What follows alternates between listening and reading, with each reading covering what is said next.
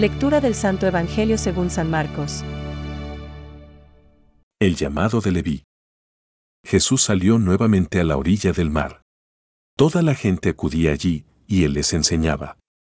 Al pasar vio a Leví, hijo de Alfeo, sentado a la mesa de recaudación de impuestos, y le dijo, Sígueme. Él se levantó y lo siguió, mientras Jesús estaba comiendo en su casa, muchos publicanos y pecadores se sentaron a comer con él y sus discípulos. Porque eran muchos los que lo seguían. Los escribas del grupo de los fariseos, al ver que comía con pecadores y publicanos, decían a los discípulos, ¿Por qué come con publicanos y pecadores? Jesús, que había oído, les dijo, No son los sanos los que tienen necesidad del médico, sino los enfermos. Yo no he venido a llamar a los justos, sino a los pecadores. Es palabra de Dios. Te alabamos, Señor. Reflexión. No he venido a llamar a justos, sino a pecadores.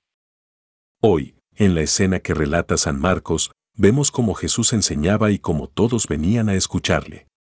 Es manifiesto el hambre de doctrina, entonces y también ahora, porque el peor enemigo es la ignorancia. Tanto es así, que se ha hecho clásica la expresión.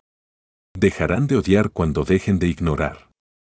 Pasando por allí, Jesús vio a Leví, hijo de Alfeo, sentado donde cobraban impuestos y, al decirle, sígueme, dejándolo todo, se fue con él.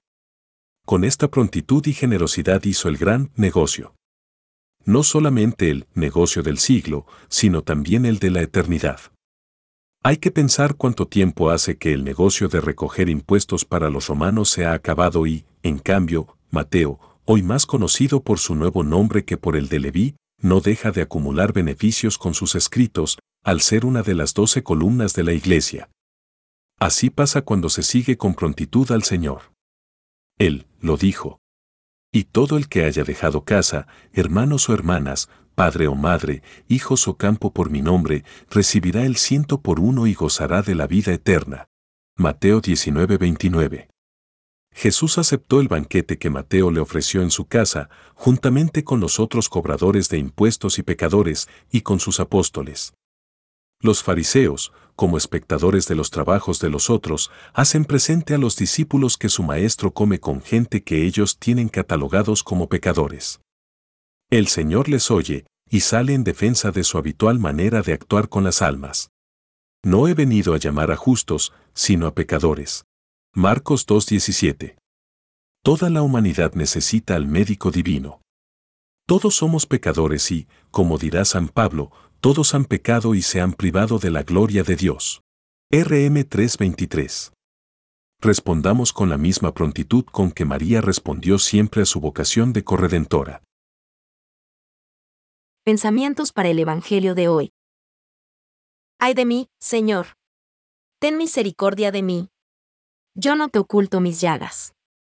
Tú eres médico, y yo estoy enfermo. Tú eres misericordioso, y yo soy miserable. San Agustín.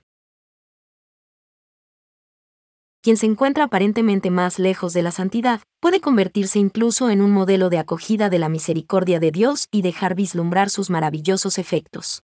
Benedicto XVI. Cristo invitó a la fe y a la conversión. Él no forzó jamás a nadie.